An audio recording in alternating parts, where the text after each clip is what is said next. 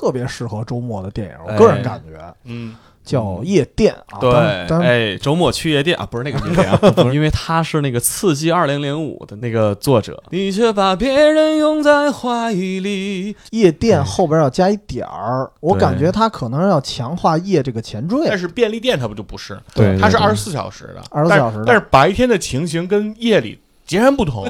我 T C 就是为了单音节好发声，对吧？啊我要叫 W C 那太长了，太别扭了，累都，就是因为累吗？怕怕有点误解。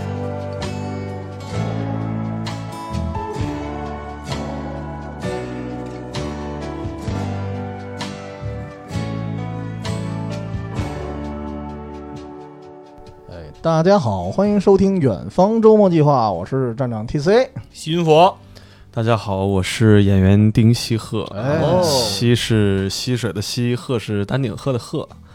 影帝，哎呦，谢谢谢谢谢嗯。谢，就是啊，在那个那个节目说过嘛，就是在上海电影节啊，嗯。拿过一个演员的一个奖嗯。啊，然后呃，主演过的电影有这个《寻狗启事》啊，然后还有那个《双鱼陨石》，嗯，都是非常不错的对对片子，大家可以嗯搜一搜看一看啊。对，我觉得特别适合，应该是周末推荐某一期应该细聊聊的电影啊。可以啊，可以啊，嗯对对对，就聊一聊那个，周末推荐之丁西鹤专场。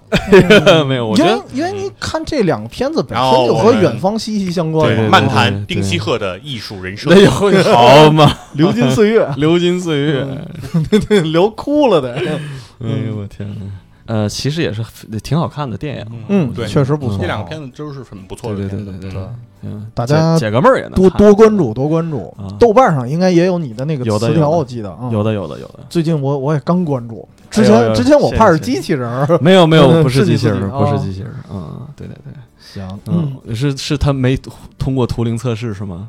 那我回头调试一下，我看看挑战一下啊。，对，是不是那个深深度学习系统出现了问题？我调试一下啊，行，模仿我模仿的更像一点啊。模仿的更像一点啊。啊，对对对，行，那这个我们今天聊的话题啊，其实还是推荐一个周末特别特别适合周末的电影，我个人哎感觉嗯，叫《夜店》啊。对，哎，周末去夜店啊，不是那个夜店啊，不是那个夜店，不是那 Coco Banana 什么的啊。早就不是 Coco Banana，现在都已经 OT 什么什么哦十十三了，对 thirteen 了是吧？漂哎呦亮哎呀是吧？还是你熟。啊圈里人就是懂得多。嗯，我一听夜店，我赶紧我说嗯就是做做功课，做做功课现在有没有什么新夜店？准准确来说啊，这个片名应该叫夜点儿店，对哦因为它那格式中间有一点儿。嗯，准准确来说，夜店我也消费不起。因为因为你要是不加这点儿啊，可能会搜着一九四七年的一老对对对，片子我们有一个很老的片，嗯是那黄佐临大师拍的。哦，，对，是一个老戏剧导演。老戏剧导演，对对对，黄佐临也是我们啊学校的时候这个比祖师爷尊重的。对对对对对，黄佐临，对对对。嗯，没错。但是我们今天呢，确实是另外一部，就是这个算是呃也不是特别新了，应该是零九年吧，对，零八零九嗯那时候，嗯，差不多。然后之所以推荐这个片子，其实我个人因为品质和卡斯啊，我觉得都算不错，对，但是感觉好像挺小众似的。因为我跟谁聊，大家好像都没没怎么听说过似的。因为其实那个时代吧，就是是中国可能刚刚这个开始流行这种小成本喜剧的时候，啊就是还不像现在我们、嗯呃老百姓那么认这个小成本喜剧。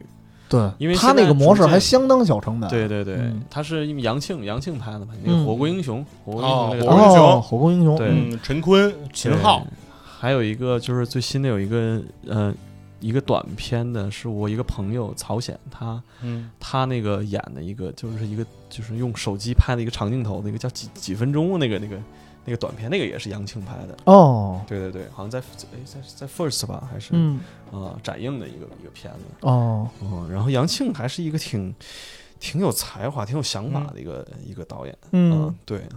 对，夜店是我媳妇儿特别喜欢的一个电影。哦，对我们俩第一次看的时候，当时还是买的盗版盘啊。哦 对这个事儿我跟杨导说一声啊，对，欠杨导电影电影票。盗版盘，我台直接封杀。对，当时就还是买不知道是不是盗版啊？嗯啊，就是嗯纸袋儿的，啊，对买五块五块钱，你说你买正版，我也不太相信。反正是当时还是属于那个买盘那个时代。抱抱孩子的卖给你现在嘛，要不要现在你要想买盘也买不着了，对吧？嗯对对，那会儿还是属于买盘的时候看的。对哦，这是第一次。后来是平台上就是有了这种正版资源以后，我跟我媳妇也反复看过很多次。反复嗯参了好几回啊。会员，对，没有没有。没有，他经常嘛，就是我那我觉得这种没得看了片子应该单片付费。啊对对，他就会拿出来看一看。嗯，对，因为他他是非常非常喜欢这个电影。哦嗯，他是。对对对，我当时喜欢这片子，是因为那年正好赶上毕业那年，稍微有一点这个学习和工作上落差吧，老失眠。然后我就特别爱去晚上找一个啊敲腰，我说逛逛去，其实也逛不出什么玩意儿，对，就是买瓶水啊。但是夜里睡不着，唯一能去的也就是那种晚上的便利店了。然后后来因缘巧合看着这片子之后，我发现哎特别有感触，就觉得哎，是不是啊？就我会猜啊，因为晚上你去便利店没什么人，偶尔还真能看见人。就我还想，哎，这人跟我一样浪啊，也大晚上的来买东西。嗯，就我在想，他们会有什么样的故事？就我臆想一下，臆想一下，哎，然而这个夜店这个电影是相当于把这臆臆想成真了，就是每个人在这个二十四小时超市或者说便利店里，都发生着各自的故事，有喜有悲，每个人的故事都不一样，所以我觉得这个东西是很惊喜的，它跟我之前的一个思路是吻合的，所以当时我觉得这个片子特别喜欢，而且也对比了一下，因为我是之前看了一个美国片儿叫《超市夜未眠》，嗯，我也我也看过有一个叫超级电源啊，不，那疯不是嗯，呃疯狂电源疯狂电源啊，那个是还出了一二三部哦啊那个特别有意思，是不是也是类似于就是超市里发生的一些事儿？对对对，对吧？嗯但是我当时的感觉就是，你那种片子，它拍的是外国，嗯，就是夜店，它可能更国产化，就是讲的是咱国人自己的故事，对。嗯对，所以它更亲切一点，我觉得。所以这片子我是特别推崇啊，当时我也是反复看了好多遍吧。嗯。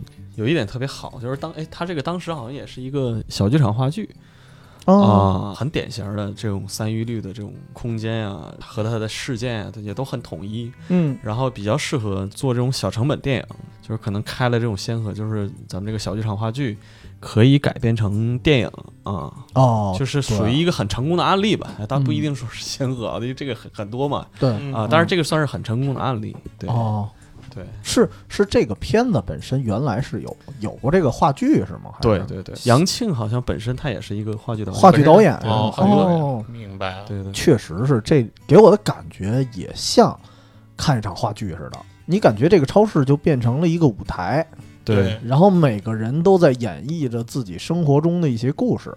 对对对，那说到这儿的话，其实还是按照惯例啊，嗯咱们先简单的说一下这个片子的剧情吧，嗯也说说有大概什么样的剧情才会吸引我们去看。呃，首先这个夜店这个电影，我觉得刚才也说了，在一个单一的空间拍摄。然后呢，但是虽然空间单一，这个人其实还挺复杂的，嗯涉及人物也多，线索也相对来说比较多，而且是同时进行，所以这说起来还挺复杂。我就先说说人物吧，重要的，比如说徐峥，徐峥算是一个许三水儿三水儿哥，对，水哥，啊水哥，资深网民啊，不是资资深彩民彩民，彩民民买彩票啊，嗯呃，屡试不中，赌赌未来，赌未来。然后呢，呃，重要的角色啊，有的小角色我就不提了。老板娘就是属于那种尖酸刻薄，又有点马虎那种啊，所以也是因为她发生了一些矛盾。然后乔任梁和李小璐都是男女店员，店员比较年嗯。轻啊，暗生情愫那种。对，然后赵英俊就嗯不得不提到了，赵英俊是潇洒哥，啊，潇洒哥刚刚去世的一位、嗯。呃优秀的音乐乐人兼演员。歌手，对吉他手，因为我我认识他，哦，你是认识的对对对。哦，嗯，因为这期节目其实也是赵英俊去世那天，嗯。我们突然想到说他以前演过什么样的电影，嗯。然后正好就想到这部了，正好当时的演员体系里头，包括乔任梁，然后包括呃演过一个顾客客串一个顾客的班赞。对，班赞是我的师兄，师兄，哎呦，对对对，嗯包括赵英俊，然后现在是几年后发现，哎呀，时过境迁都不在了。真是。因为当时我也想过，就因为不是一个我们不是一个特别赶热点，而且这事儿也不希望赶热点的这么一节目，所以我们其实录这节目很晚，也是趁推荐这个片子的同时来缅怀一下这些演员。对，赵英俊这里演了一个就有点像一个爆炸头版的光头强 是有人说他像雪村吗？啊，对对对对对有一点儿有一点我。感觉他把雪村的那个演技又又提高了一个档次。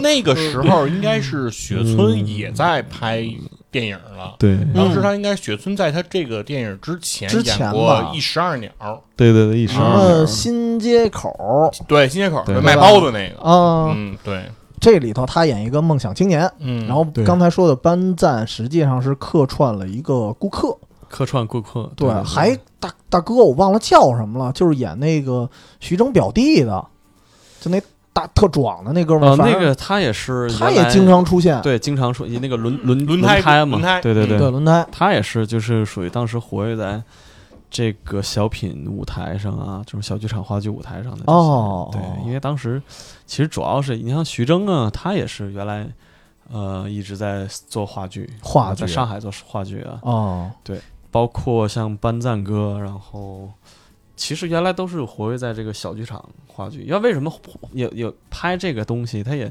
嗯当时他们也没有什么钱去去做这个，嗯对，所以你看我那个徐峥导演，他后期拍的好多电影，他的那个呃表演节奏啊，还有很多都借鉴了，就是原来他们在排小剧场话剧时候的那个那感觉那个感觉对哦包括还真是囧系列什么的那个，对，嗯，肢体的爆发力啊，然后哦。抖包袱那个点啊，所以其实这个演员的组成其实还特别适合这场戏。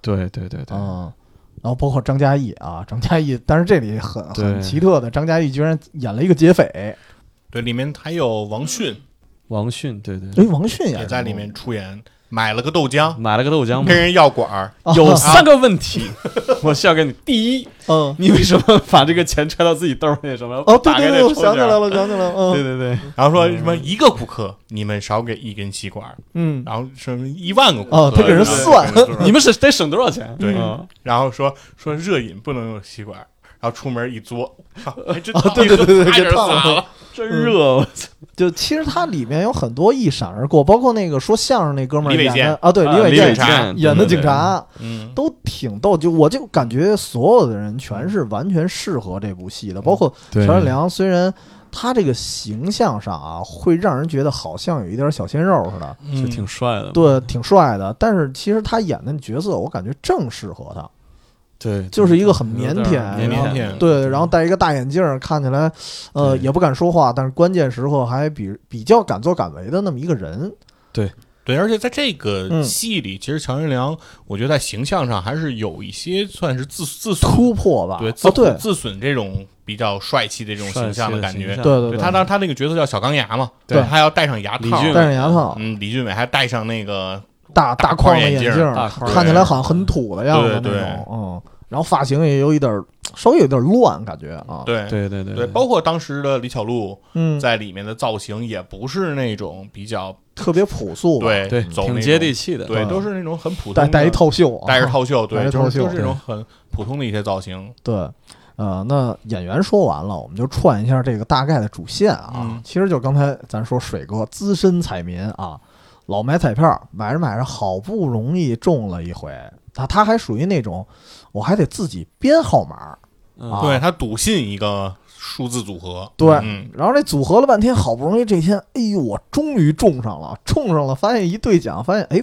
这不是我挑那号码，然后这时候发现是这个老板娘一马虎，给他这号码给错了，给错了之后，其实我觉得一开始他还没那么火大，正好是轮胎他那表弟，然后不是让人坑了一笔钱嘛，相当于这兄弟俩是这个一无所有了。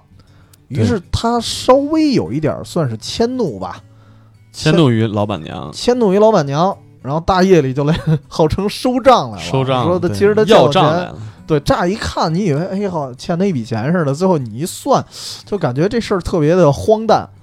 然后一来二去，其实当时有一特别逗的场景，就是李小璐打电话，然后当时这哥俩就把人电话给抢过去了，不许报警，当当给电话砸了 把，那电话给踩碎了，我操，俩人还在上头踩成蹦，面儿了都。还在上头蹦，跟那个跳绳似的，对蹦了半天。李小璐来一句：“你们不是要找老板娘要钱吗？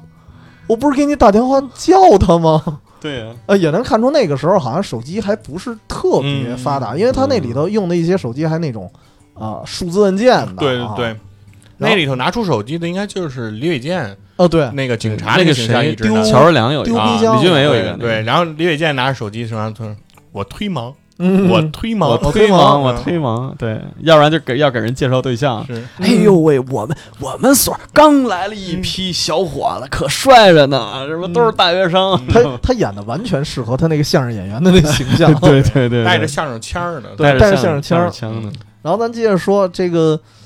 折腾半天，把电话也砸了，砸了怎么办啊？然后其实盛怒之下，其实一开始还没想干什么，这轮胎也不知道怎么脑抽，他不是戴了一个面罩吗？进来对，就看着跟一劫匪似的。其实这俩人，我觉得也没奔着劫劫钱来啊。当然，确实带了一些劫钱的道具啊，就是什么电棒对，啊。然后这时候来了一自投罗网的人，就是赵英俊啊。赵英俊是他在里面演一个不断接戏的一个群演吧，算是。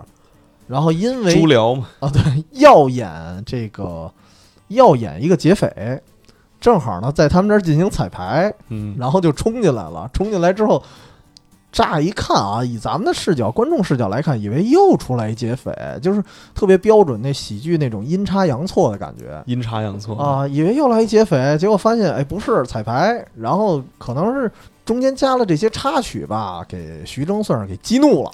嗯，给他也给电晕了，然后把乔任梁和李小璐也给绑了。然后过了一会儿，这这琢磨算了，我在这儿假扮店员，我收银得了。嗯，然后也就发生了刚才王迅那些事儿。哎，说你怎么收钱全都掖你兜里了？他就想着我收多少钱之后我就走。对他就始收购了得，嗯，对他开始说呀，是想用超市的货来抵账，啊，但是这货他还得换成钱，对还麻烦对，怎么办呢？他就嗯搞在超市搞促销，啊，就是说那个全场五折，全场五折。对吧？然后进来就问嘛，说那个那烟是不是五折？全场五折，全场五折就是都五折。那酒是不是五折？啊，对，哎，其实这反映一事实，嗯，好多超市号称全场五折的时候，它烟酒可能就是不打折。对对对。对你都买完了，你才知道啊，那个烟酒不打折啊。嗯，对他那会儿也正是这个商场搞这种叫什么返券儿啊，对。什么这些活动的那个爱搞一些促销那种促销特别火的时候嗯，而经常有一些东西什么特例产品不参加折扣、不对对对。参加活动，对对对对。经常有。结果发现全是特例产品。啊，对，所有的都特例，只有买冰棍儿五折，还买那还得快化了的五折。对，人告诉你最终解释权归商家所有。那当然这这个开玩笑啊，就是嗯。其实五折这事儿还不是徐峥搞出来的，嗯，这是乔任梁，是乔任梁，对哎，因为这个他内鬼。收了一半费，他其实也算内鬼吧，收了一半钱，老板娘正好也回来了，当然老板娘也被电晕了。这老板娘本身就是有一点尖酸刻薄那个形象，然后他就上来冲着乔任梁说：“你们这帮人，我就得那个什么扣你们工资我爱扣扣谁工资扣谁工资，啊！对你管我？你管我？对啊，对，最最后都骂人家赵英俊，赵英俊说你扣得着我吗？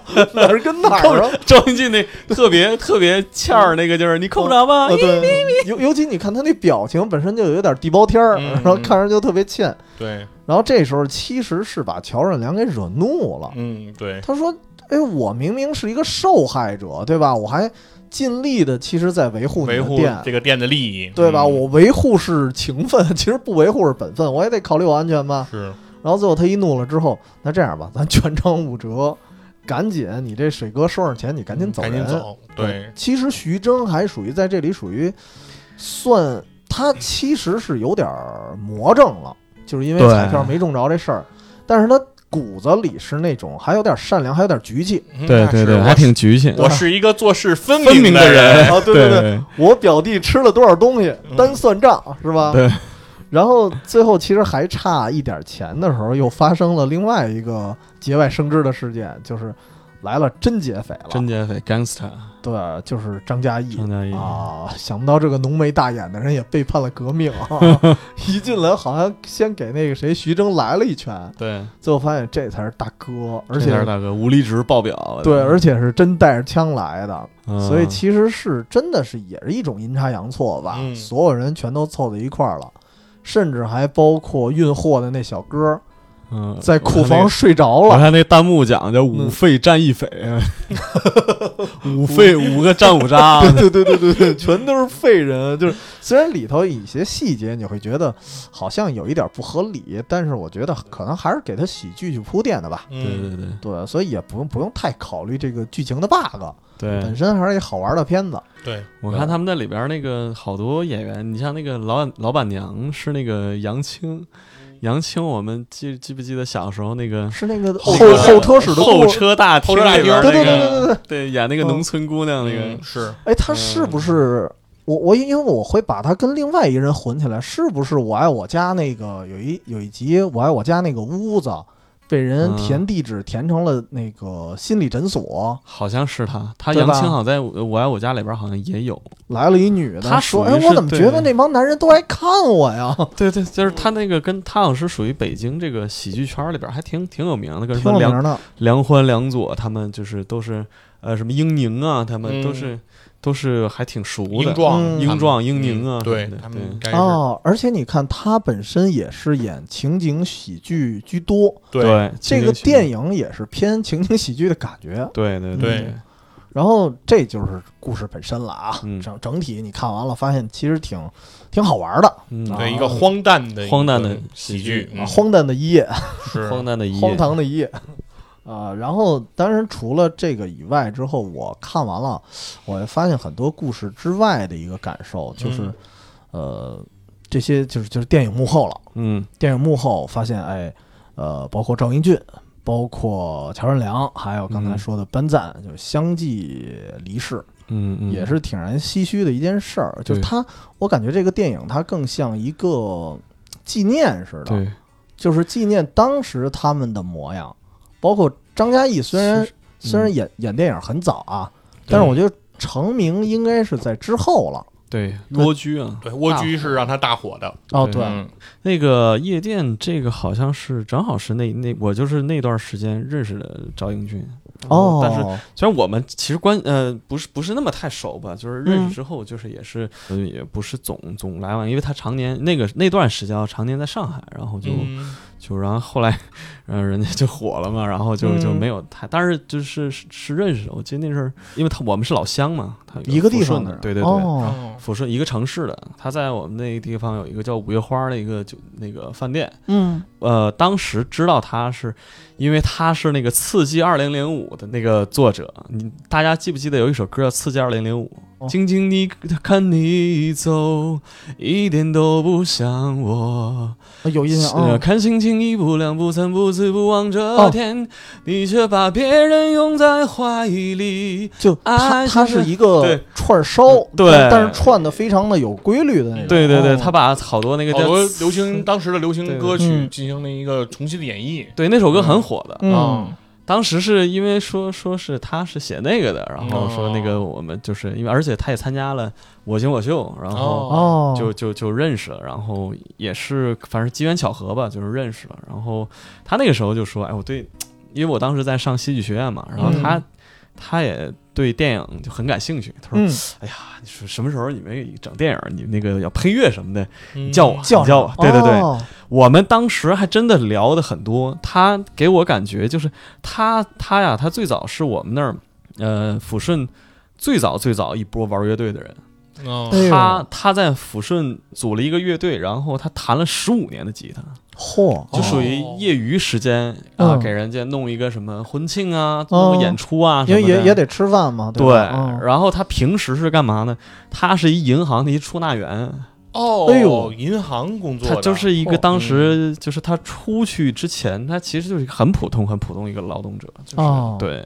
但是也是属于呃现在的词儿叫斜杠青年了。对，他哦非常、嗯。非常执着啊。他说哦。我基本上属于是就是抚顺这波最早最早玩乐队玩摇滚的这帮这是第一波现在基本就是那个时候嘛，说就是。呃，后来他就出去了，出去了之后，慢慢自己搞音乐啊什么的，哎唱歌啊什么的，认识这些人，然后弄弄的这些。然后嗯当时我们呃聊天的时候，我记着他还给我，他特别爱看电影。我记着我那时候嗯刚上学嘛，然后刚上大学嘛，然后就呃就对电影也挺感兴趣，我们就聊电影。然后当时那个这个男人来自地球嗯是他推荐给我的哦啊，就是也是一个小成本电对影，对小成本电影，比对对对比夜店还小成本，对，就是什么 刀逼刀戏，对，刀逼刀戏。嗯然后当时我他好多那个就是我们耳熟能详的那个乐队都是他推荐给我的，哦什么什么大门乐队，什么 The Who 啊什么的，就是他当时就感觉他确实是对这个音乐非常有自己的梦想。嗯。对，然后我也当时我也了解了，就是其实好多写口水歌的人，他其实他的对音乐的理解是很深的，嗯就是对对。音乐有很多很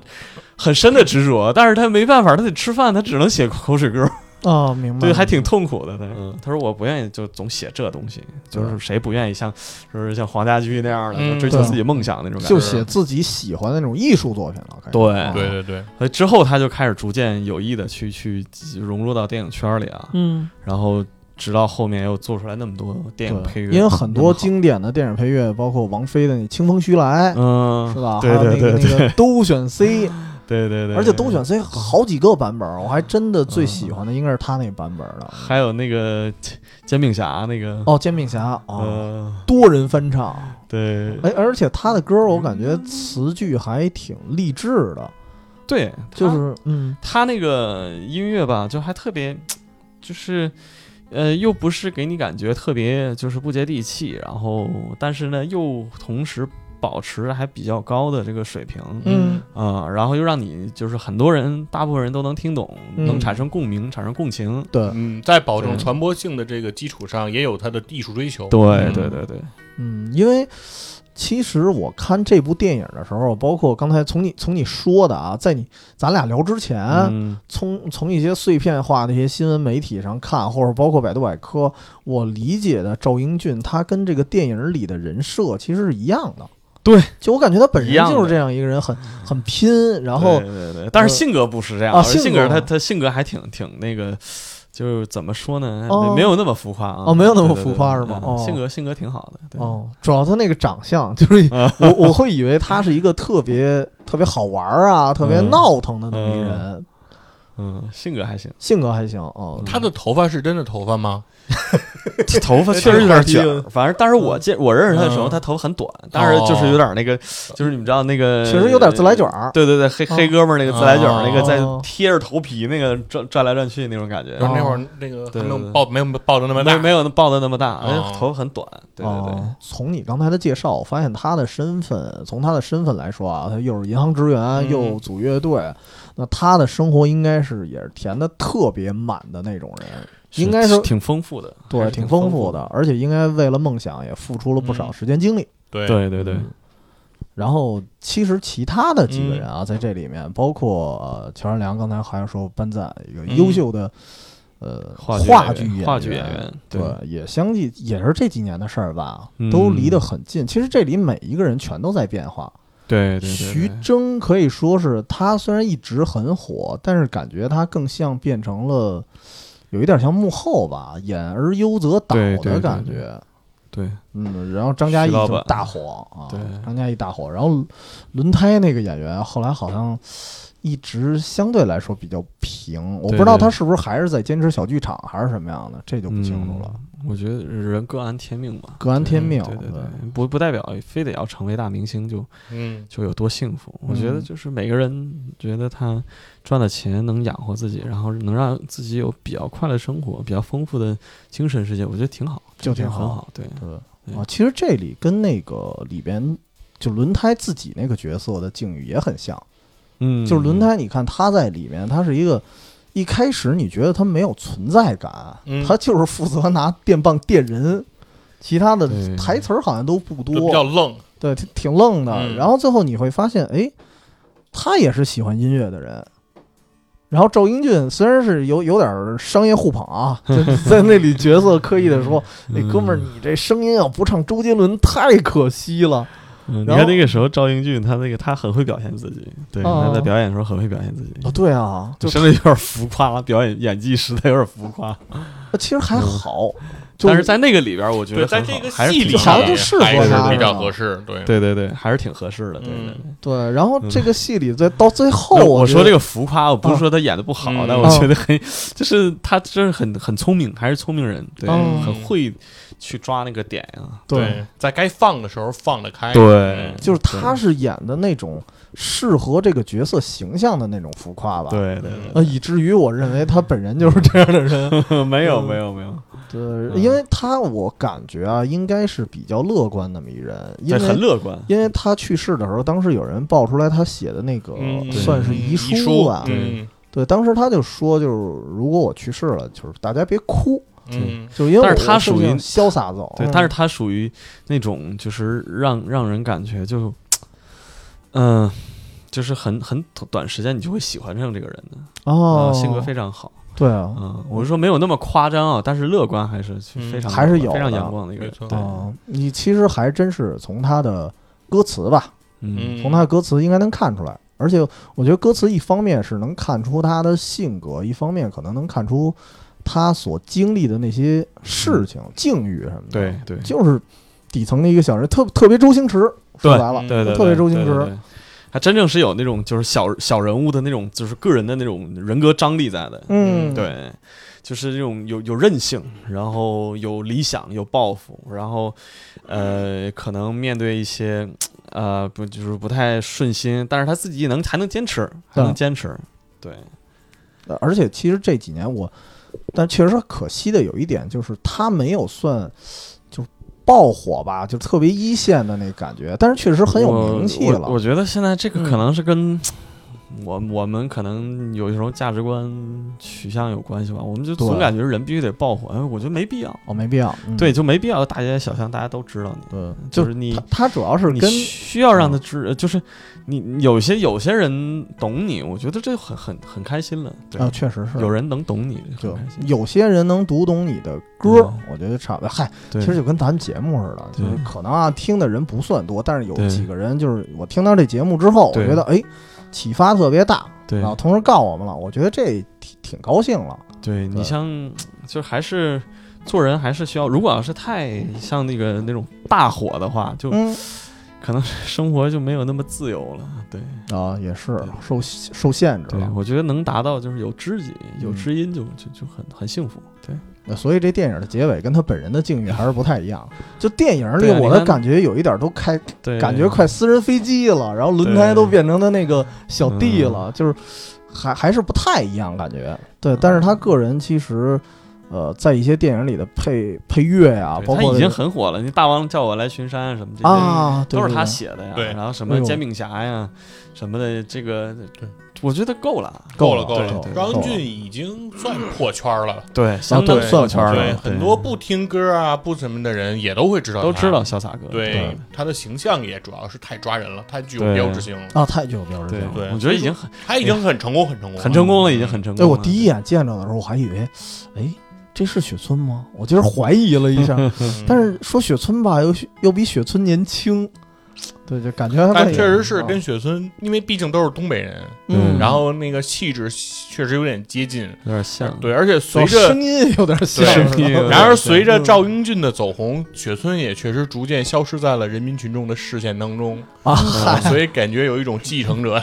继承者 接过雪村的味儿，二雪村二代目是吗？雪村，二代目哥还行。哎呦天，有点那个有点那个劲儿，雪村的歌本身也是搞笑，对，有点对调侃的呀，对吧？调侃。嗯。然后赵英俊的歌是偏呃偏乐观、偏励志，但是也对对对。其实你仔细看他词儿也很有趣儿，对。尤其是当时那个都选 C 的时候，对。嗯就致敬各种摇滚乐的，甭管是乐队的名字还是那个歌曲的名字，什么十一月的雨，啊。对对对，他真的是听歌量也挺挺大的，就是啊，能听出来，本身对音乐很很有理解，嗯。很有理解。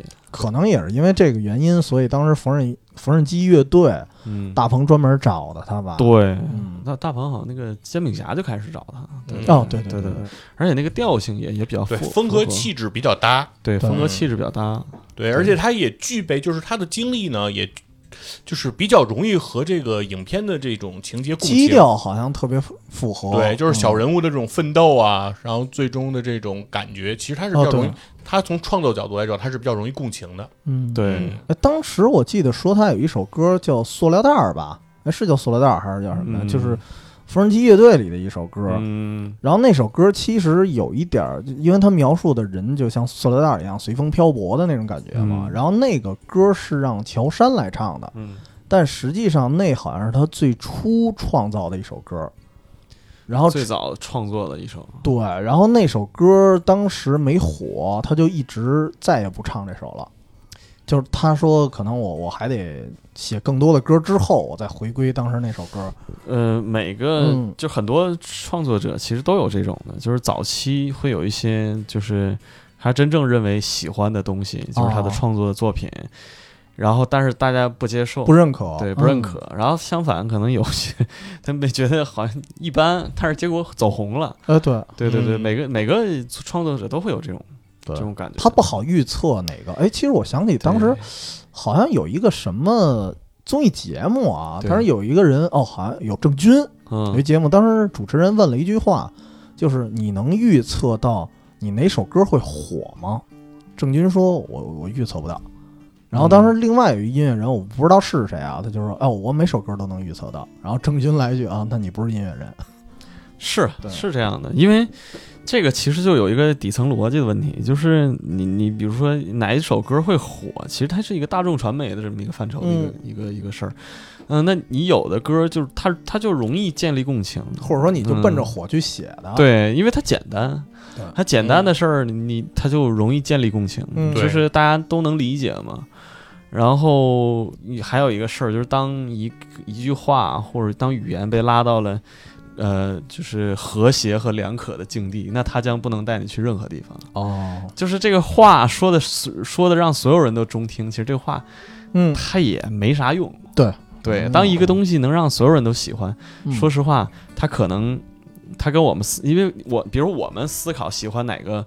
比如说，在创作者的这个想想象里，他喜欢自己哪部作品，他是从审美价值上来讲。嗯，嗯，但是审美价值，它跟这个大众的这个这个呃大众传媒这个不不不太一样。大大众它主要还是以以你的娱乐价值嗯。为主，或者是共情价值。哦，对，那它不是按照你的审美价值，但是现在又又可能因为就是是大众审美和个人审美，对对对，而且现在创作者审美啊，有的时候也会出现什么情况呢？可能所谓少数从业人员嘛，他故意混淆这个概念，嗯。他会故意混淆这个东西的大众传传播度和它审美价值之间的这个这个，他会偷换这个概念。哦，很多人他会特意的把。刻意的把这种，比如大众接受度啊，大众他的娱乐认为他的嗯娱乐价值，会算作这个东西的审美价值。哦，对，然后会累加到他的艺术得分上。对对对嗯对对对，其实他会说大多数人都喜欢那那对他怎么能不好呢对对对对对，嗯其实这个是压根儿就是一个概念的偷换。啊，对对对，因为什么呀？因为毕竟他不是所有人都能产出就是审美嗯价值高的东西的，嗯，对对，所以这这东西很难。他不希望你你比他强，所以说，那你他说，那你粉丝量不够不不多呀，对吧？你粉丝量不够，嗯你怎么能说你那你这个东西对好呢？你就没有权威性吗？对你都卖不出去，你怎么能说你这好呢？嗯我觉得这个呢对也是符合怎么说叫娱乐产业工业化生产逻辑的这样一个关系。，就是说，当这个产业它逐渐成熟，它必然会迈向工业化。嗯对对，那当它工业化去生产的时候，那必然是符合生产出符合传播度、符合这些符合量产啊，量产这些规嗯则的产品，对于工业生产来说，它是成本相对低，嗯。然后可复制性比较强的。对。那这套逻辑是呃制造这些产品的人，他们比较希望大众去接受的。对对对，而不是说，呃，而是不是说那种作坊式的这种生产方式是他们所青睐的？对对那所以说他们一定要塑造了这么一种标杆式的概念，嗯就告诉对对对因为我们他们从市场角度来说，来去判断一件事情，他们是很多东西是可以模型化的，可以量化的。对对对但是如果确实是对，但是如果从艺术角度上来去描述一件事情，是很难去量化的，嗯，对吧？很多东西都是定性判断的，很难去给你标准化的。对，嗯。艺艺术价值它是一个趋异的一个那个价值体系，嗯。就是大家要不一样，要多元化。对，但是呢，就文这个无文无第一嘛，对。的啊，但是呢，如果要是建立共情呢，或者是大众传播角度上，大家都要接受呢，它其实是一个趋同的这么一个价值体系。嗯，你趋异和趋同吧，你只能找到很少的，有一点点矛盾对，，但是嗯不有一点点重合。啊，有一点点重合，大啊部分是大矛盾，部分是矛盾你不你不能说是啊完全，你不能说就是这个东西大家都喜欢，它就一定不好，那不是。对对嗯或者这个东西好，它就一定大家大家都不喜欢，那不是。也不是啊，肯定是有有的东西又好，大众又喜欢，这个嗯肯定也有很多肯定是有的啊嗯。但是呢，它还是有一大部分就是它是不一样的，不不共情。对对，对。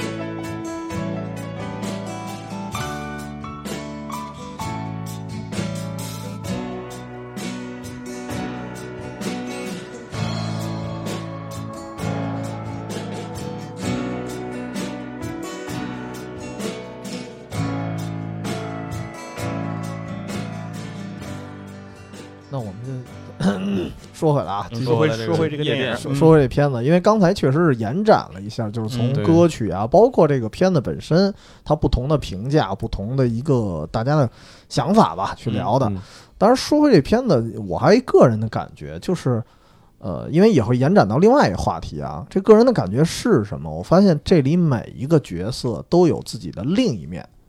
嗯我不知道这是不是，比如说一个呃单一环境下的话剧或者戏剧会常出现的情况。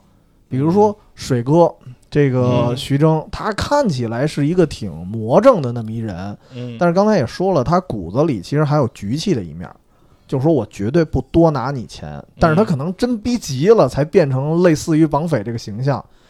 然后老板娘呢，她看起来是一个特别火爆脾气，嗯然后说话也嘴比较损那么一个人。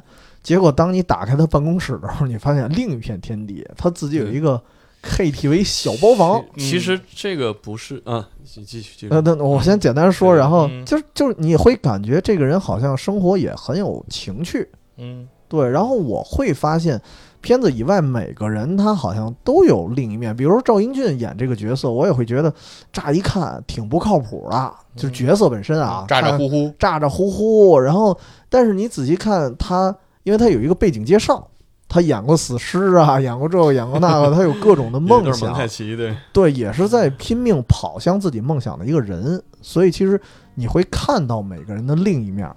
嗯。呃其实你可以嗯把他那个夜店这个也看成一种隐喻，他嗯其实是是是是故意有意这样写的。啊，，对，其实他整个这个写夜店的这个也也也蕴含着，就是对于每个人都有另外一面的隐喻。嗯，你看夜店，夜店，夜店就是晚上的这个店跟白天其实是不一样的，不一样啊。，对，然后有很多我们生活当中的，呃，它的另一面，比如说我们看 A 面只能看到 A 面，它的 B 面我们一直看不到。嗯，其实很多人他都是有 B 面的，那哦你通过这个夜店，他也希望寻求这种隐隐另一面另一面的这种东西。如果这些人他们用他们的 B 面来面对之后，会有产生什么化学反应？哦，这个是有一定的这个有意为之的隐喻的。哦，哎，你这么一说完，我才反应过来，为什么夜店哎后边要加一点儿，我感觉它可能要强化夜这个前缀，对对对，对。就这么一种意思。对，它是等于是店的另一个状态，对店的另一个状态。面，便利店并不是白天不开，对它不是，它并不是像说如果没有那个点儿，你叫夜店，对吧？嗯。你说 mix 这个东西，它白天它不开，哦它只有夜里头才营业，那它就只有这一面嘛。但是便利店它不就不是，对，它是二十四小时的，24但小时的。但是白天的情形跟夜里截然不同，截然不同。对吧？有的人可能一辈子都只在白天进过便利店，没错，晚上就都回家睡觉了。嗯他从来不知道晚上的时候，其实这个会发生什么？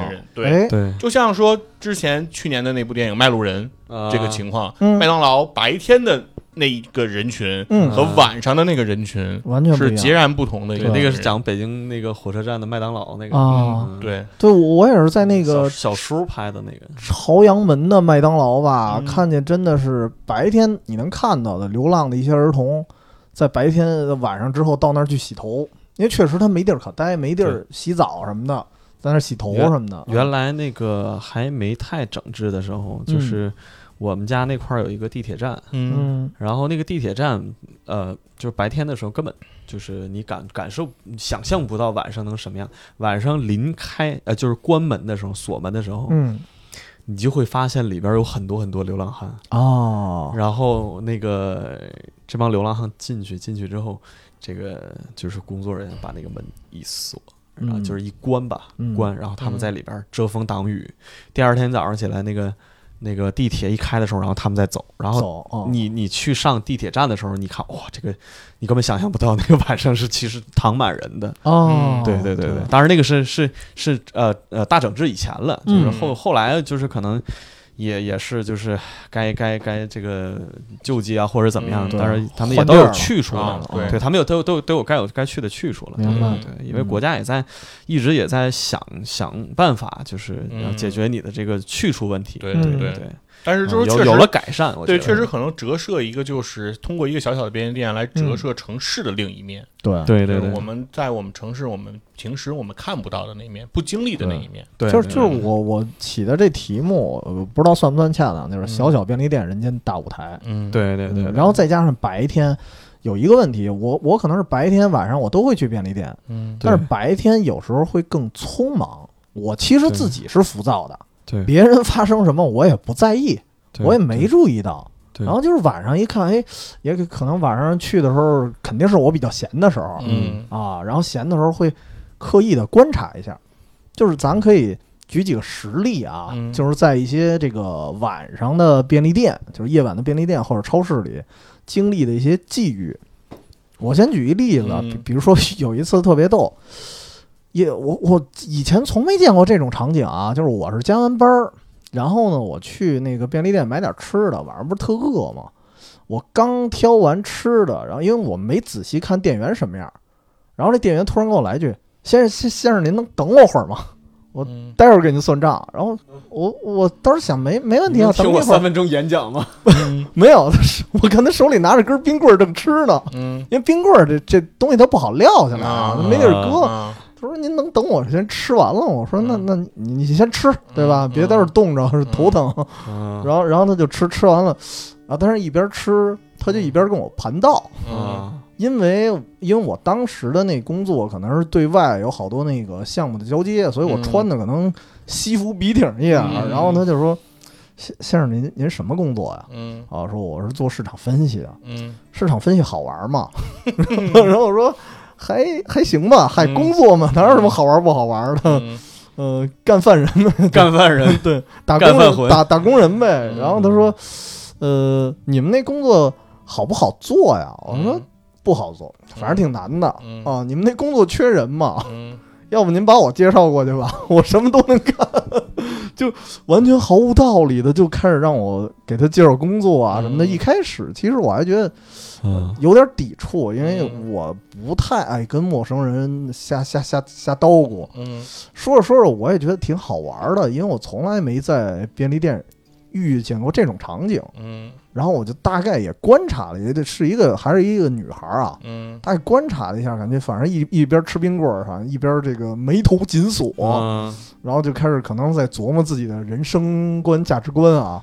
所以我在想，会不会是因为他这个角色是因为他是便利店的员工，他每天看形形色色的人，因为我们以前就是觉得他只是负责收银，嗯。就是其实你在特别匆忙的时候，你会把便利店的人员当成工具人儿，是有一点儿啊，因为我有时候也会细听他们聊天，挺有意思的。啊，对，挺有意思的。啊然后我当时一想了一下，我说他是不是每天看了很多人之后，也会琢磨啊，我的人生应该怎么去安排啊？嗯。我是不是永远在便利店打工啊？还是说我要去干点什么别的更好玩的事儿？因为他问的我第一个问题是你干这工作好玩吗？嗯，嗯，他先不是问的好不好干，他先问好玩吗？嗯，对他也没问你要能挣多少钱，啊，对他也没问多少钱，他嗯完全没问。嗯他问问钱，我还不好意思说呢。就是他就觉得，呃，我当时就觉得挺挺神奇的一事儿。然后经过这个沟通，我发现，其实有时候我也那之后啊，我也会刻意的去观察每一个店员，就他们的一些行为。嗯，我记得那个我们家那边有一个那个呃呃三维来呃就七十一，嗯，然后那个那个有一个店员，一个小胖子，然后娘娘的，后娘娘的，然后有一有我我经常去的时候，就经常能听到他跟他那个旁边的那个女收银员在那儿吹牛逼，就是你很明显他是那种特别就是特别有优越感的那种感觉，然后嗯特别凡尔赛是吗？对对对，嗯然后其实其实那个时候，其实那个时候那个店那个店长，他其实几乎把所有业务他都交给我了。哦我当时在在那就是基本属于一个一个小领导那种感觉似的，就基本上他那个当时那个他们那些员工。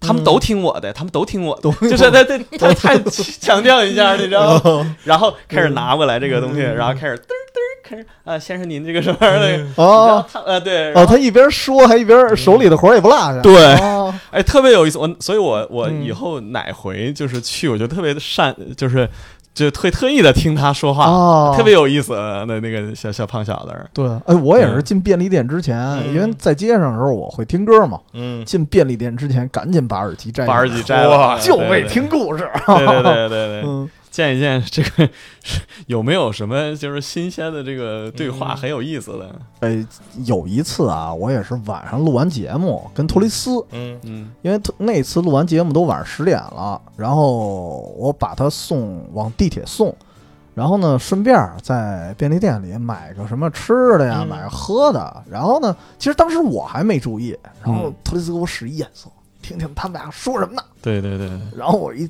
我一过去，就是我也侧耳倾听了一下，嗯，俩人正在调情。对你就其实你嗯经常会发现，就是你的这个。其实你身边有很多这种这种人，其实他们的生生活非常精彩，哦非常精彩对对对对对对。哎其实当你理了解这个陌生人，嗯就是跟你跟你离得很近这些人，你会发现他们身上有很多有意思的就事儿。一花一世界嘛，对对对每个人都特别好玩儿，而且对当时他的感觉，一方面就是让我想起了《夜店》这个电影儿，因为他们俩的人的形象就让我想起了乔任梁和李小璐嘛，对吧？然后他们说那话也特别逗，就是。呃，相声里有一段子啊，嗯。就经常说，比如说这个，呃，说说的糙一点儿，就男的如果跟女孩说，哎，我想跟你睡觉，臭流氓我要困够，啊！但是如果说呢，我想跟你一起吃早点，这是徐志摩，没有，我要一起跟你一起起床，哦，起床嗯。哦，反正但是我听的那版本就是在那个便利店，对对对啊对对，就是他说啊，嗯明天一起吃早点呀，啊，当然哎呦我其实能理解，因为他们是肯定是在便利店干一宿活嘛，嗯，对吧啊第二天早上要一起吃早点，然后我们家这边早点摊儿开的也早，差不多五点半就吃的了，但是他说那话，包括那个。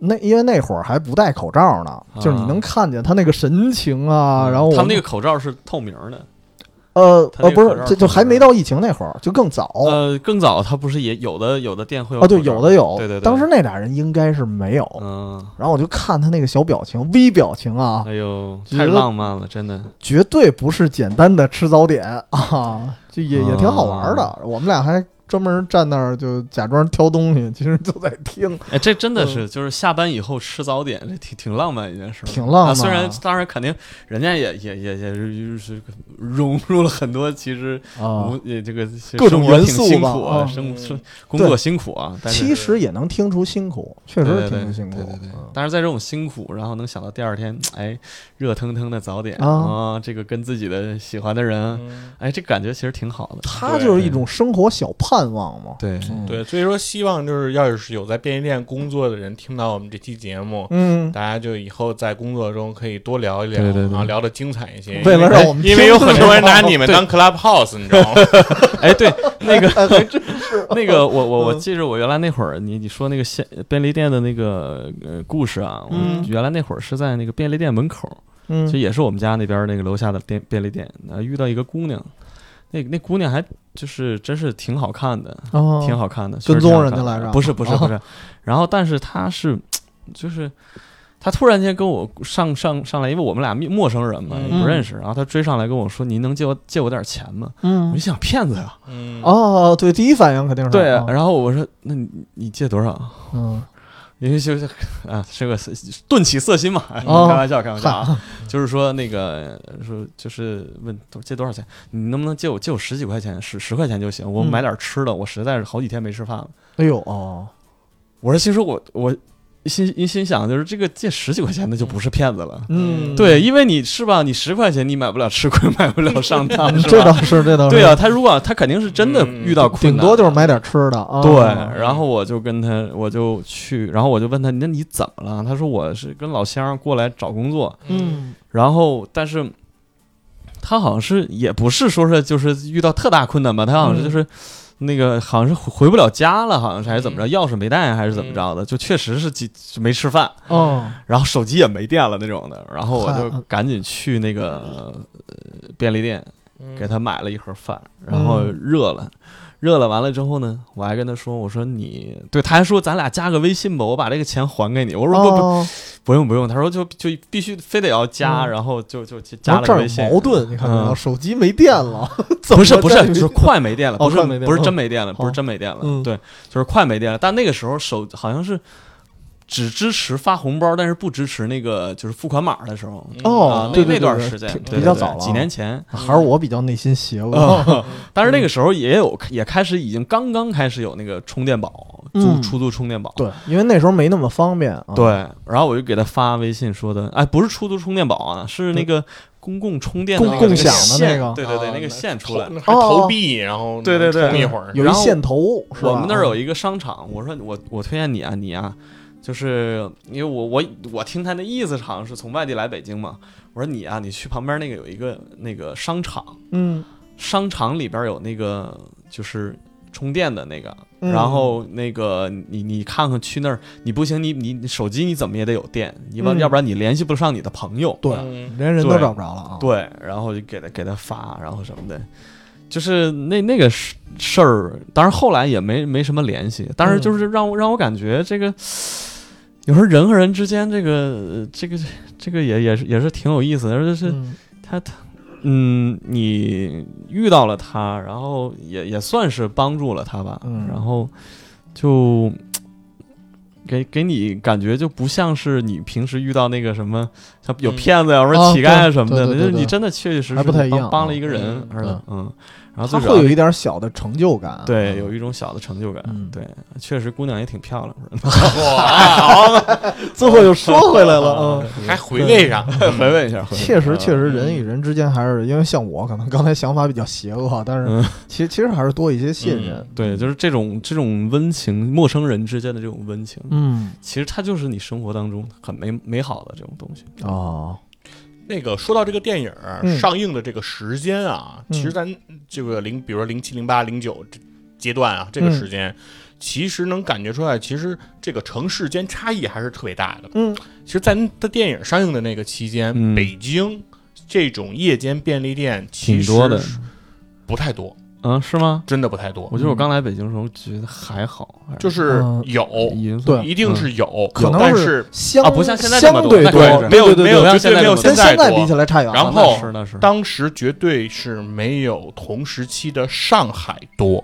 嗯。啊，你是因为这个啊，对就是当时北京便利店，比如说可能一个街区、一个街道可能有那么一个、嗯。两个，嗯对，但是上海这个便利店的遍布程度是非常多的，非常多，嗯。你恨不得就是转一个楼，对。这个转角嗯就是这边一家那边一家，，转角遇到爱，对，转角遇到罗森，就是在对在在上海品牌也多，嗯，对啊，嗯罗森，然后全家全啊家七十一嗯，我以为是是不是得都得是嗯七十一，后来发现上海没什么七十一对哦，对对对，他那全家71特别多，，其实北京罗森其实在电影上映的时候，像罗森啊、嗯，全家啊都是很少的。很少，对，当连时北连七幺幺其实也不算，就至少不算特别密布。绝对不是非常密布的。当时可能北京应该是最密集的、开的最多的是这个好邻居和这个呃好邻居，还有这个快客，客快哦和这个快客，它这样相对是比较多。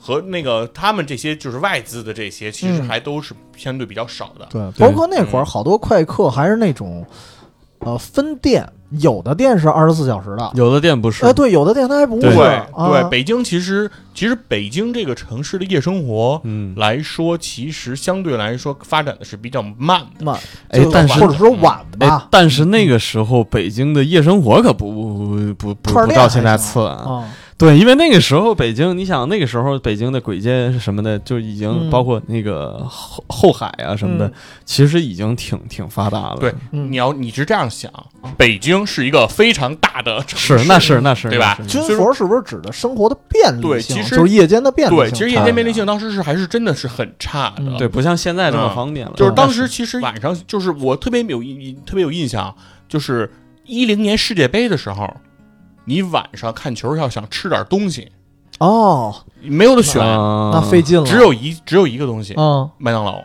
麦麦当劳。哦就是那个对。四零零八五幺七五幺七，哦，就是当时就还打电话。对，当时麦乐颂就是从那个时在这个时间火火起来的，对。哦。就是因为当时你可选择的东西真的是比较少的，就是尤其是你住在嗯。比较居民区的这些地方，不是特别商业、特别繁华的这种酒吧街的这种这种对。区一定是这种情况。所以说，当时来说，我们看夜店的那个时候，其实对于夜间便利店这种事物，嗯。还是有一些新鲜感还。新鲜，对对，所所以，我为什么说当时我看这片子之前啊，嗯，正好是晚上失眠的时候去便利店逛逛。嗯为什么说“逛”这个词儿呢？确实是少，少？它不像现在啊。你看，我现在以我家为核心的话，我可能能去三家嗯，二十四小时便利店就 我们家楼下是我得四五家吧啊。对啊，你对你现在越来越多，我天呐，但是两两百公就是嗯两百米之内，我隔着就四五有一家。家，我的对吧？嗯，我那会儿看那个电影之前，我只能走到地铁站，嗯就是现在你们说有罗森的那地儿，嗯，我那会儿只能走到那儿。所以其实对我来说，可能还当顺便顺便当遛弯儿了。嗯，你是说就是你现在住这个地方对，吗？哦，只能走到地铁站，其实挺远的，相当于公交车两站地对，其实当时北京便利店的分布就是这种情况。啊，我不，我是嗯。我是这个意思，因为我本身是个小镇青年嘛，就是哦，就是对比我们老家，就是我刚来北京这个便利店这种新事物啊，嗯。你，在我看来，哇，这个，啊因为我感觉好明亮。对，在我看来，嗯。因为我们老家属于那种，就是你一个区能有一个肯德基。就不就已经很不错了，哦。你一个市能有一家麦当劳，就我们那个市一个市只有一家麦当劳，嗯。就是我觉得像像 像这个二十四小时便利店这种这么 fancy 的东西，嗯，这是不是啊我想起一个那个区有一个，我我想起周奇墨那个段子了，嗯，说我生活的这个小城啊，嗯。它非常的小，怎么来给你们举例子呢？是我们的公交车有一站叫银行，嗯。有一站叫学校，我们那儿真的是这样。啊。哦，我们那儿有一站叫高中，它不是叫什么什么路是吗？对，啊，那对，他一站叫高中。哦，，对，他说的好像也是叫高中，对，哦。对，嗯，他是我们老家就是有一站叫高中，指的就是特指我们那儿的那个抚顺二中，哦。就叫高中，因为原来最早最早就那一家中中学，呵，然后呃，我们那个区所在区好像有有一家中学，就两个中学，哎呀，高中对。呃，后来逐渐然后下一站叫饭饭，馆儿，是吧？下一站叫厕所。哎呦我这好嘛，全市人都上这一个厕所，这太惨 这。太狠了，我的。对对，小城就是这种情，对，情情真是啊！那我们小城真不至于全全嗯城都上一个厕啊所。是我说我我是说这啊个这个就一个学校啊，一个这种银行啊，就是嗯可能很多机构就是一个的，嗯，，对，哦真是这样的。嗯对，哎，其实这让我想起我第一次进七幺幺的时候，嗯，可兴奋了。第一次进七是我第一次进也也非常兴奋。啊，而而且我是刚来北京上大学，我是之前先看的小说是痞子蔡那会儿，啊，有一次亲密接触，第一次亲密接触，对，呃，还不是第一次亲密接触，它有一有一个故事叫《七幺幺之恋》，哦，就叫这个。对，就叫《七幺幺之恋》，就是发生那个便利店里的故事。嗯。当时不知道七幺幺是什么东西，我以为这是那个台湾省特有的一个便利店呢。嗯然后当时第一家在我当时以为七幺幺是日本的，后来发现都不是，是美开，国啊，的。对，是美国的，对对对，追根溯源在美国。是美国的，罗森也是。然后我第一次看着这店的时候，哎呦，我有一种那个圣地巡礼的感觉。嗯，我来到了痞子菜小说里的店，对。特特别兴奋因为其实啊那个时候他们也受到日本的那个相应的同人小说影响。日本的对轻小啊说什么的，日本的七幺幺对日本便利店挺多的，便利店非常非常多。对对对。嗯，所以说，像那个时候感觉这个东西，哎，就是出现在这种比如说日韩小说啊、台湾小说，嗯呃，那个对对对，那个痞子蔡也是台湾人啊，就是他就嗯就就他觉得这种东新奇的这种东西，包括我们听那个谁那个张强的那个你在七十一等我什么什么那个，啊啊啊对对对，他呃那个也也是觉得这个东西是一很新奇的东西，对，就是而且很它潮，好像对，很潮，对对，夜里边还开，夜里边还开，嗯，对，然后可能偶尔还买点什么啤酒啊，买点零食什么，大家在对对一起对对对对，坐着可以聊聊天，嗯，这个很精彩或。或者说坐他门口喝个啤酒，然后就回溜溜达达回家了，啊对，那种感觉不错。呃，其实我还想起有一次，也是就刚才咱们说的是那个在晚上的便利店啊，嗯遇见的是一些店员的故事。嗯我有回是旁观了一个顾客的故事，因为有的便利店稍微大一点的，不是有桌子和椅子吗？哦，可以吃点儿他那个买对那盒饭那个，对吧？对，嗯可以在那儿待会儿。嗯，然后我是有一次在上海，我去玩儿，嗯我自己是去玩儿的，也是挺晚的了。然后到那个楼下便利店去买点吃的，结果发现一个老太太，特别晚了，一个人坐在便利店，我不知道他是什么人，但是看穿着肯定不是什么流浪汉啊，嗯，应该不是。铺开了一大张上海市的地图，哎呦，在看地图玩儿。我天哪！一看朕的江山啊！我天，呃那不是吧？对我有可能是哎，嗯嗯，这几个区都买过房了，是不是该买这个区的房了？对，我的天！也不知道是什么，但是就会给你无限的想象吧。一边看一边买房，一边掷骰子，啊，掷一个骰子，对一边买房买房，一边拿手机就开始下单了，大富翁，大富翁。跟大富翁。但是确实我不知道他是干什么，就很稀奇那么一场景，因为我印象里应该是十一点多了，哦，然后老太太应该睡的，我觉得会睡得早一点吧，嗯老年人普遍。睡得早，嗯，嗯，而且你就算不睡得早，你也应该在家。对，然后，如果你是流浪的老人，呃，衣服会破一些，但是穿的很得体。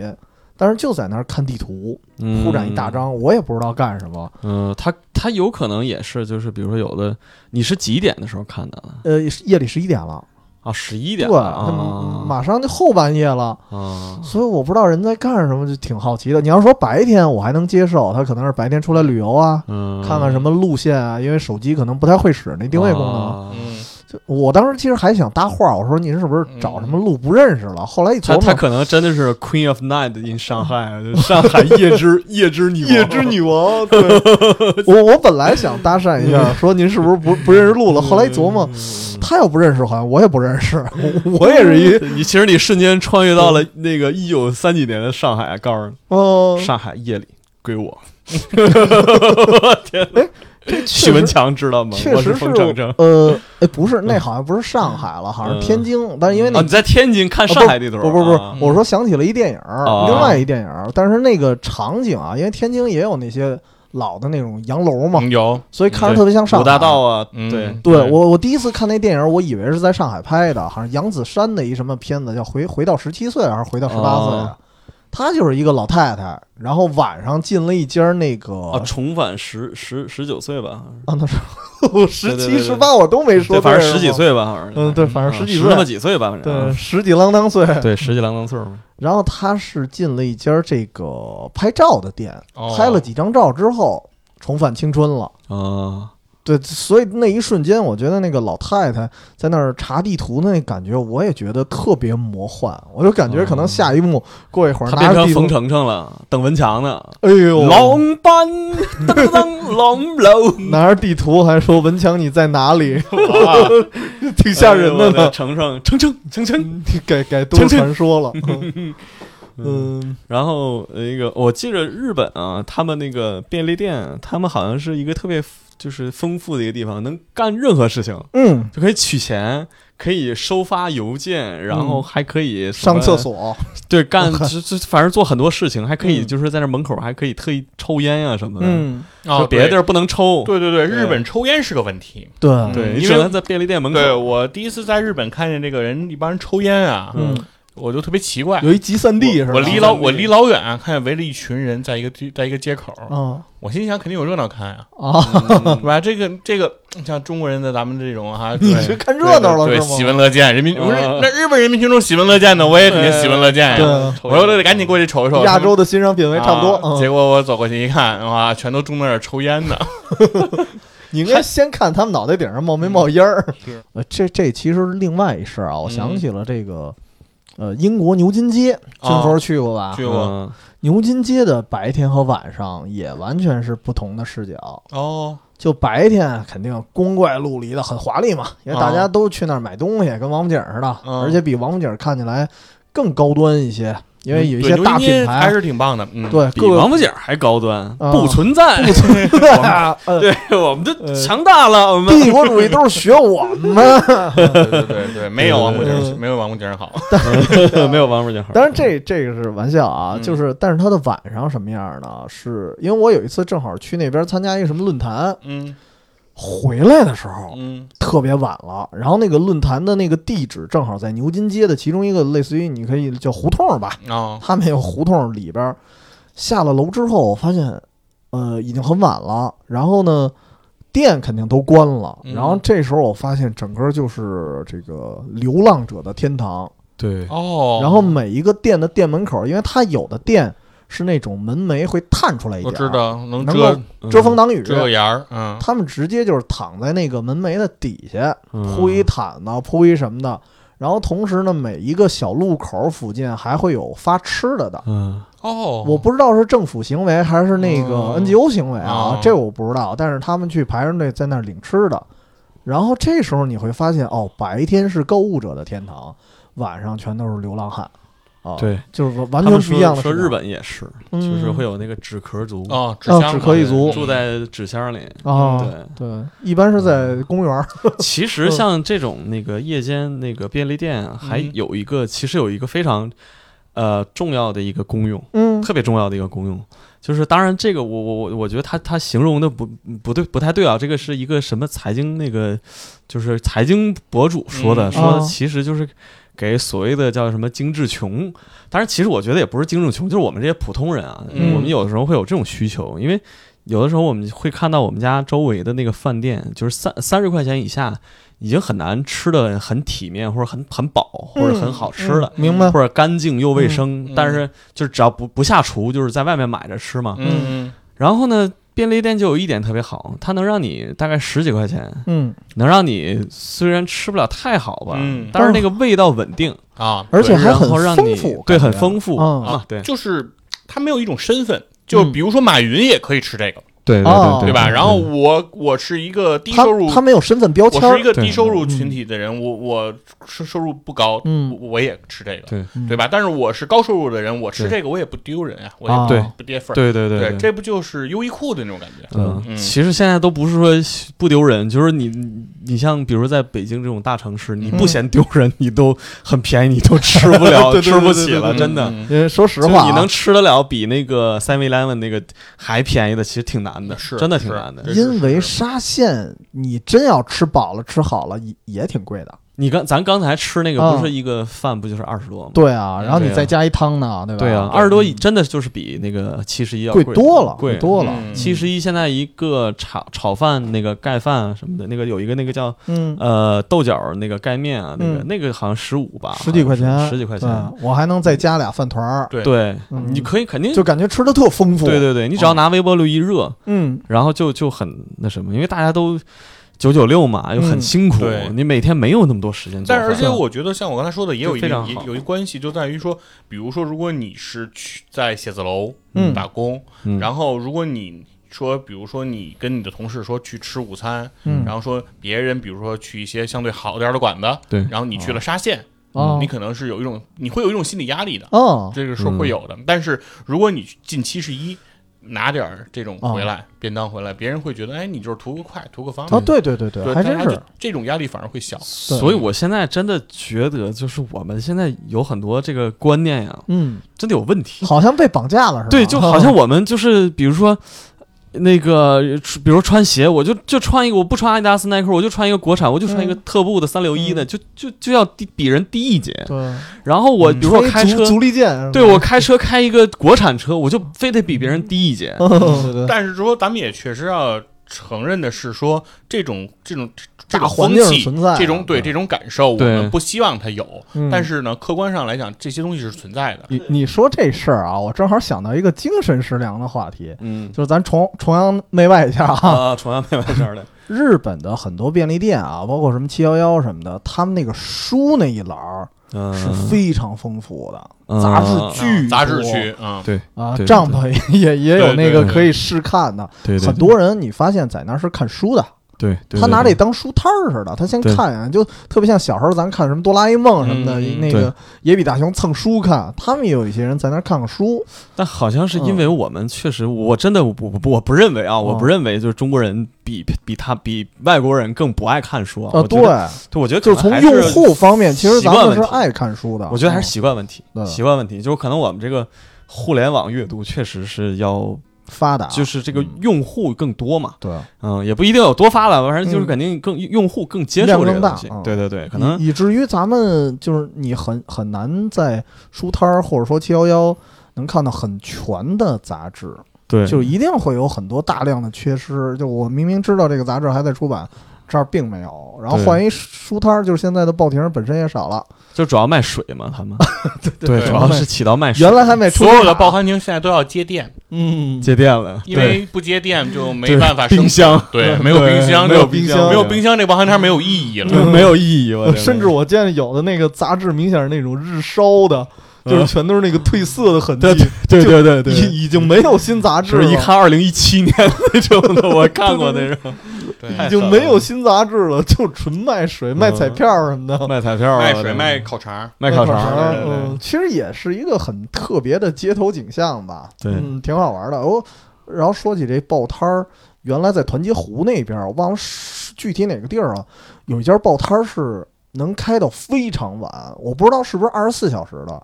我甚至在比如说两三点钟的时候，嗯因为我有时候加班，可能跟哥们儿在那边找一咖啡馆什么的，嗯，走的时候我发现，哎，还开着呢，这报摊儿。你们夜里喝咖啡去啊？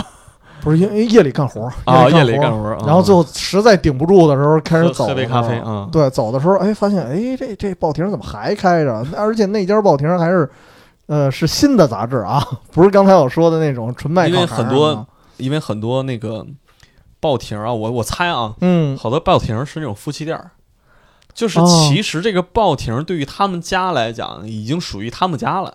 哦，对他可能住里边儿，呃，不是住里边哦儿，就是我们一个生活的一个一个范围。就是你比如说我，反正我两口子也在这儿，嗯。孩子也在这儿，我辅辅导他学习，嗯，我就大不了回家晚一点呗。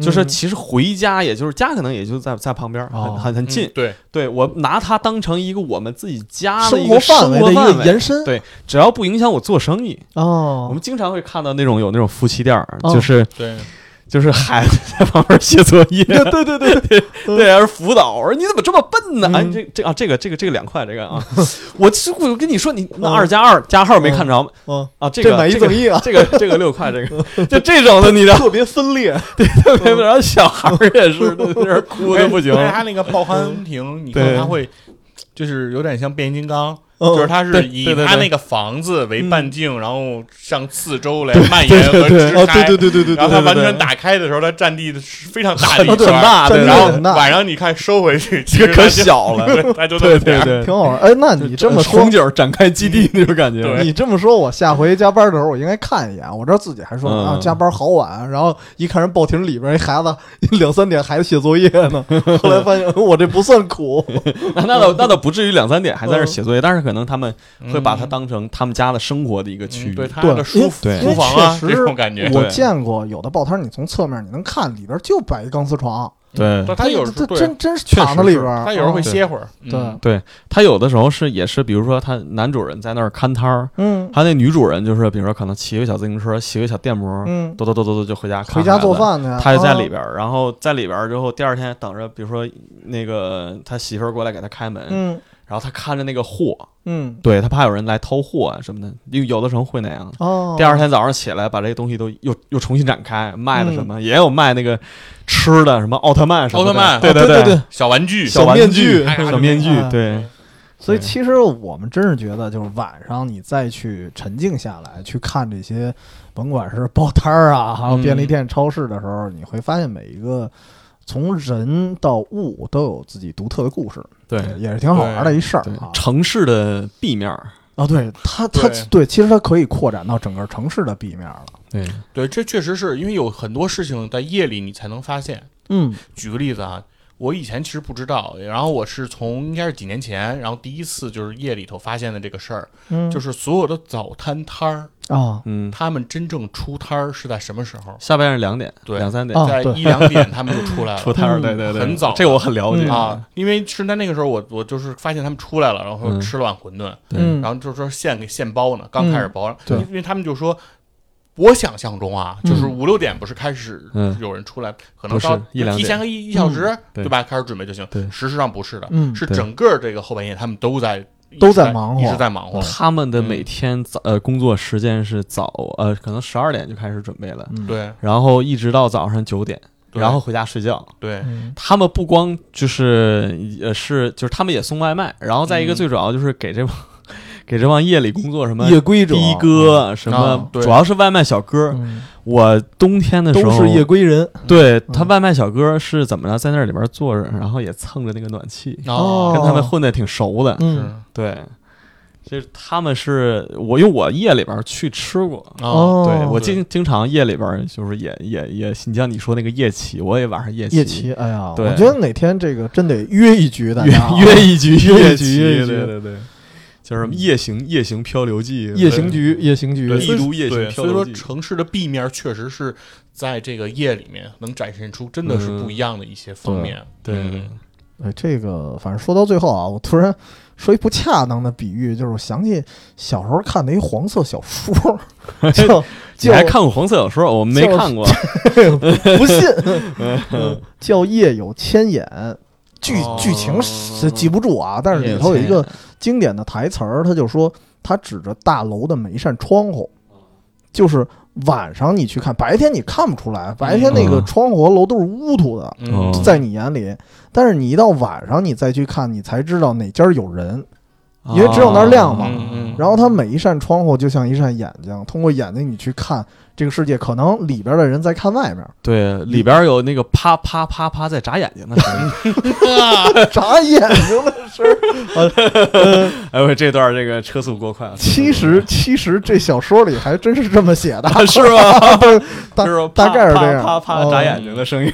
然后然后我说的是眨眼睛的声音。嗯对我说的也是啊，哦，对对对对对，我说的也是啊，拔头发的事别多。想啊，别多想啊。呃，反正他们给我的那个感觉就是，呃，里面的人会看着外面，外面的人也会在畅想，哎，这楼里头在发生什么样的故事，嗯，就是所以叫夜有千眼嘛，一千只眼睛。发发生都是那个不能播的故事，不是？有不能播的，也有可能深夜在录节目，啊？